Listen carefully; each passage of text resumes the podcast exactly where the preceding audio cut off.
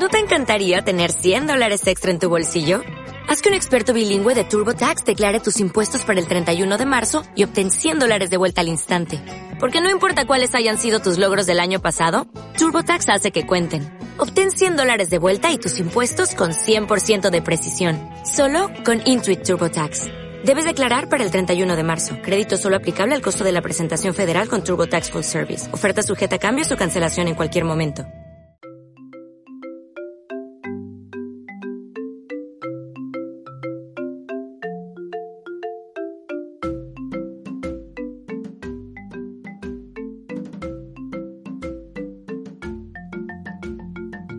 Saludamos una semana más a Pedro Puyol. Buenos días, Pedro. Buenos días. Buenos días y bienvenido. Tenemos de nuevo esta parte dedicada a la salud de nuestros eh, amigos, nuestros animales de compañía. Y hoy hablaremos, eh, para empezar, de la displasia de cadera. Que eh, a mí me consta que cuando un propietario de, de, perro, porque eso solo lo tienen los perros, o también lo pueden tener los gatos. Bueno, pueden tenerlo, sí, algún felino. Sí, sí, ahora, ha venido este punto. Me he quedado ahí. La verdad es que. Cuando te dicen. Sí. No es tan usual en, en, gatos, pero sí que hay algún gato que presenta displasia de cadera. Cuando el veterinario te dice tiene displasia de cadera, suena, suena a grave. A grave, sí, es que es grave. Eh, hay varios tipos, evidentemente después entraremos en las categorías o en los grados de displasia. Hay cuatro grados de displasia, pero eh, que es, es, subjetivo la clasificación, dependiendo también, no, no es muy exacto hasta dónde empieza un grado y termina el otro, porque evidentemente esto depende ya del radiólogo, de la clínica, etcétera. Pero eh, es, es, una, es un tema que, en principio, cuando nosotros tenemos que dar la mala noticia de que el cachorro o el perro tiene una displasia coxofemoral, la gente o el propietario y todo el mundo ya eh, piensa que es un tema grave porque ha oído hablar ya de él y realmente lo puede ser. Pedro, has dicho cachorro. Ah, cachorro, es lo que iba a decir yo también. Sí, que es que ya de pequeñito lo puede padecer. es que, claro, yo creía que esto eh, pues ya estaba asociado a la edad. A, la edad. No, es que es un problema que se nace con él. Es decir, mejor dicho, no se nace con él. El perro nace o el cachorro nace con las caderas normales y después va desarrollando eh, la displasia. Es decir, la displasia es una incongruencia articular y realmente eh, es, una, es una dificultad en formarse bien, que la palabra lo dice, dificultad en formarse bien. Displasia ¿Es quiere genético? decir... Sí, ah, displasia quiere decir dificultad en formarse bien y es una dificultad en que la articulación se, se, se empieza a formar mal por dos motivos. Uno es un motivo principal importantísimo, que es el motivo genético, la carga genética, pero también hay factores eh, predisponentes, factores que, pueden afectar, que pueden influir en que eh, este perro va a desarrollarlo y este perro otro, el cachorro, no va a desarrollarlo. Pero eh, realmente la displasia empieza desde que el perro es cachorro y algunos casos precoces los diagnosticamos realmente a muy, a muy joven, muy joven edad. ¿Lo notáis en la revisión o porque eh, vemos que el perro camina mal? Es, eh, es que muchos cachorros con displasia ya desarrollan síntomas a, muy corta edad. A los dos meses, tres meses, cuatro meses ya ves que el perro es un perro inestable con una cierta eh, debilidad posterior y no, no, es un perro que, que lo veas que, que, pueda saltar, que tenga fuerza para subir una escalera, suben prácticamente con mucha dificultad y estos síntomas ya te pueden ver que pueden hacerte ver que hay algún problema de, desarrollo en esta articulación. Mirándolos desde atrás, ¿son estos perros que parece que cuando van caminando se van hacia todas partes? Esto es uno de los síntomas. ¿no? quiere decir que porque veas a un perro que anda tambaleando o balanceando, mejor dicho, la cadera de atrás va a ser un perro displásico, porque hay otras cosas que pueden dar estos síntomas, pero la displasia es una, una de las causas, una de las síntomas es el balanceo del posterior y eh, la forma de pera que tiene la grupa cuando tú miras al perro de atrás, desde atrás. Pero esto ya lo, lo, aprecias generalmente cuando el perro ya tiene una displasia avanzada y ya, tiene un, ya es un perro de una edad importante. Ya no se trata de un cachorro, es difícil verlo por la forma de la, de la grupa. Entonces, claro, eh, el diagnóstico, ¿por qué se presenta? Pues Realmente eh, la articulación coxofemoral está formada por, por, por, una cabeza del fémur y por una acetábulo, que el acetábulo es una, como una cúpula que tiene la pelvis para que la cabeza encaje. Entonces eh, se presenta una relajación entre las dos eh, piezas de la articulación y eso hace que la cadera se subluxe, que se llama, es decir, se mueva, entre y salga, entre y salga. Y este movimiento de entrada y salida va a provocar una, una cada vez unas erosiones en el cartílago, va a provocar un aplanamiento de lo que es el acetábulo, que es la parte de, la, de convexa, digamos, y eh, al mismo tiempo deformación de la cabeza. Y, relajación del ligamento que une la cabeza con, el, con la pelvis, que es el ligamento redondo, esto se va relajando, la cápsula articular también, y entonces el animal cuando hace movimientos, la, la cabeza se le entra y le sale. ¿Le duele? Evidentemente hay dolor. Al principio puede ser que no haya dolor, pero después, claro, las erosiones que se presentan en el cartílago van a provocar un dolor y, eh, y entonces el perro, pues, eh, es el clásico perro que lo ves que siempre está sentadito.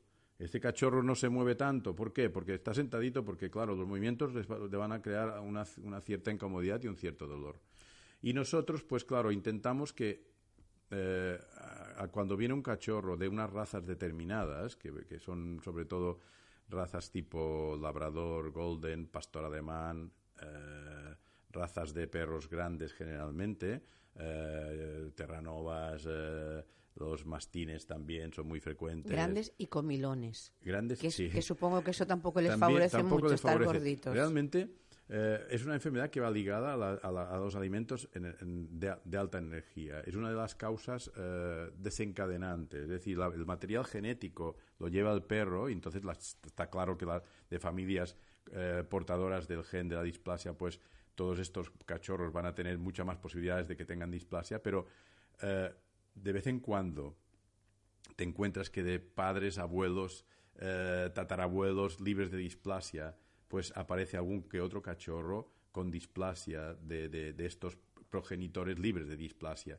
Y aquí, pues, evidentemente la genética es un azar y puede haber eh, un caso de estos, pero realmente lo que puede ocurrir también es que en este perro, en este cachorro con una carga de, displasia o de genética de displasia baja, pues haya unos factores como son el exceso de peso durante el crecimiento que puede acelerar o que puede desencadenar que el perro vaya a ser displásico. Por lo tanto, eh, es una enfermedad un poco ligada a la aparición de alimentos alta energía y eh, al libitum. Es decir, los perritos, eh, los cachorros así de raza que, que crecían con lo que quiera comer que coma, pues esto hay que ir con cuidado, porque si, si, hay un exceso de peso y de carga genética, pues tienen más posibilidades de desarrollar displasia. ¿Esto se cura o es crónico y hay tratamientos para mejorar la calidad de vida?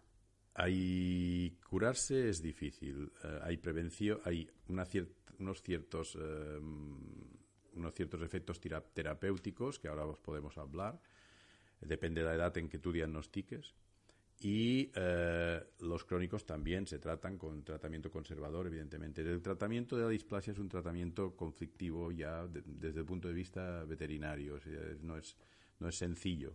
Entonces, claro, depende del, momento en que te llegue el cachorro, de la edad en que se presente y de que tú puedas eh, ver que hay una lesión. Por ejemplo, si eh, estás con, un, con un perro que tiene 7, 8 meses y hay unas ciertas ciertos síntomas de displasia porque el propietario te dice, bueno, este perro no sube escaleras, cuando sube escaleras, que es un detalle muy muy significativo, suben de dos con las patas de atrás de, de, dos, en dos. juntas, las patas de atrás juntas como un conejo, ¿no? Y, entonces esto es un signo de, que, de que tiene que va a poder desarrollar displasia o que tiene displasia. Entonces, si, si nos aparece al veterinario le aparece el perro a esta edad, pues se hacen unas radiografías, que es lo que realmente tenemos el único mm, eh, diagnóstico eh, objetivo que hay, es el realmente la, radiografía, no hay otro diagnóstico. Entonces, eh, la radiografía de displasia, de, displasia que, está, que es muy famosa, hacer la radiografía de displasia, pues es lo que te va a marcar qué podemos hacer con este perro. Si tiene displasia primero y después, en el caso de que tenga displasia, en qué momento está esta displasia para poder ejercer una u otra opción. ¿Y cuáles son, aparte de farmacológicas, se opera? Sí, mire, la displasia, eh, hay unas ciertas categorías de, diagnóstico. Últimamente, en los perros de, jóvenes, de cuatro meses, menos de cuatro meses, se pueden hacer unas radiografías en distracción, que es un método que se hace una radiografía normal y después se hace una radiografía eh, forzando las articulaciones para ver en qué grado salen de su sitio. Y en este momento, eh, con unas medidas que se, que se aplican, se mide el índice de distracción y si el índice de distracción está mm, por encima de lo normal, quiere decir que este perro eh, puede ser que en el futuro sea displásico. En este caso, pues hay un tratamiento que se hace que no es 100% efectivo ni mucho menos, pero se puede hacer ya a esta edad, siempre antes de los cuatro meses que es eh, una sinfisiodesis que se llama. Eso consiste en hacer una especie de cauterización de un cartílago de crecimiento del pubis para que la pelvis crezca de forma eh, asimétrica, digamos, que nos ayude a que la cabeza a que la cabeza a que el acetábulo cubra la cabeza del fémur. Es decir, provocamos como una alteración en el crecimiento de la pelvis para que la pelvis se vaya creciendo de la forma que nosotros creemos que va a controlar. Y es un método que se ha establecido hace unos 10 años o 15 años que se está haciendo, no con un éxito rotundo, pero es una cosa que tienes posibilidad de hacerla antes cuando tú pillas al perro antes de los cuatro meses. Si coges y, y, esta fase ya ha pasado y no puedes hacer nada porque ya ha pasado los cuatro meses, pues entonces ya hay que hacer unas radiografías posteriores y si encuentras que el perro es displásico pues, y no hay fenómenos degenerativos en la articulación, se puede hacer otro tratamiento quirúrgico entre los seis meses y los doce meses que consiste en una osteotomía de cadera para hacer lo mismo que hemos dicho antes, para provocar que la, que la cabeza del fémur sea cubierta por el acetábulo, con un giro que le damos a la, a la pelvis. Eso evidentemente es una cirugía eh, traumática, es una cirugía importante y eh, requiere una especialización de cierto grado para hacerla. ¿no? Eh, hay que tener en cuenta que a esta edad los huesos son más bien blandos, hay que utilizar implantes de importante categoría para que no se, no se pierda, porque claro, evidentemente no es lo mismo anclar un tornillo en un hueso ya hecho que anclar un tornillo en un, en un hueso blando. ¿no? Y es una técnica que esto está, si se coge cuando el animal no tiene todavía eh, una degeneración articular, pues es una técnica muy efectiva. Lo que sí que no hay que hacer bajo ningún concepto, y creo que tanto Pedro como Marga estarán conmigo, yo que me voy paseando por hogares y refugios de animales, es abandonarlos, porque están llenos, estos refugios, curiosamente, están llenos de perros con estos tipos de problemas. Sí, hombre, es, los refugios, claro, es... Eh, es un, es un sitio donde, donde realmente te encuentras más perros con, con, estos y otros problemas que perros sanos. efectivamente. Y, ahí apelar también a la gente que cría eh, sin ningún tipo de responsabilidad, porque ahí eh, la gente que tiene estas razas y otras, se puede extender a otras, pues tiene que tener un especial cuidado en no juntar perros que ya se sabe que padecen. Vamos a hacer ese, esa explicación, porque si tenemos papá y mamá con una displasia, ¿qué va a pasar? Evidentemente tienes todos los números de que los cachorros tengan displasia. Nosotros lo que recomendamos fehacientemente a todos los eh, propietarios de perros que se les diagnostica un, un, perro con displasia es que hay que esterilizar al perro inmediatamente. Es decir, evitar que pueda procrear eh, individuos con su mismo problema. Eso la gente es consciente. De hecho, estamos hablando que sobre los años 60 eh, los primeros que tomaron estas decisiones fueron los criadores de pastor alemán, porque tuvieron el problema grave, lo tuvieron ellos.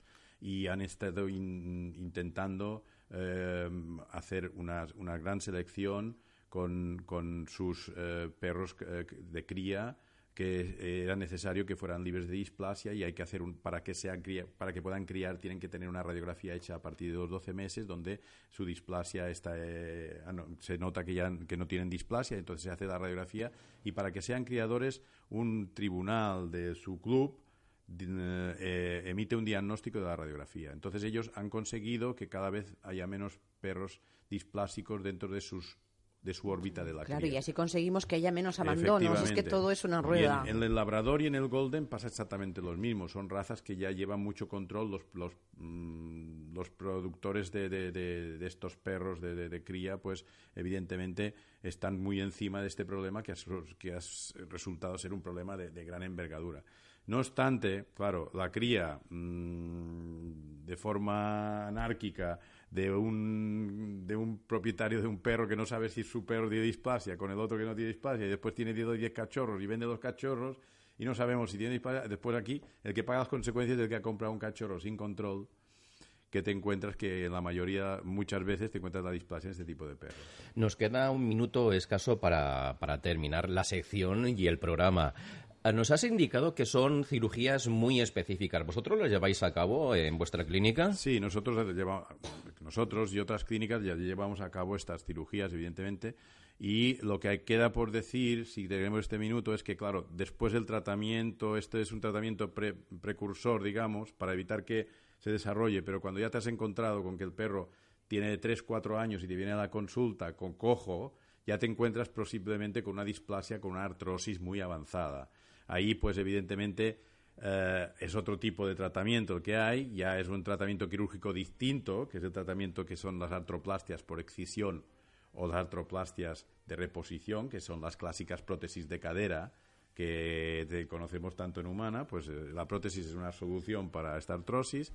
La artroplastia de excisión consiste en cortar la cabeza del fémur para que no sea dolorosa la articulación y después, si no se hace esto, pues tratamientos conservadores, que el tratamiento conservador pues es a base de fisioterapia a veces o incluso pues tratamientos con productos condroprotectores, con antiinflamatorios en, en fases o en series y eh, evitando que el perro pues tenga un gran peso que sea lo más delgado posible. Y si llevamos eh, de cachorrito ben petito gelón de dunes veterinari en el manescal. Uh, Pedro Pujol, muchísimas gracias. Te esperamos la próxima semana. Muchas gracias. Gracias. Y a ustedes que nos están escuchando, les esperamos la semana que viene. ya nos vamos. Ya nos Me vamos. Pasa volando el programa. Como siempre, los sábados a partir de las 11 del mediodía, después de los informativos. Volvemos el próximo sábado a partir de las 11. Aquí en Última Hora Radio. Que sean muy felices y por favor no falten a la cita porque ustedes son el corazón que hace latir este programa. Hasta la semana que viene.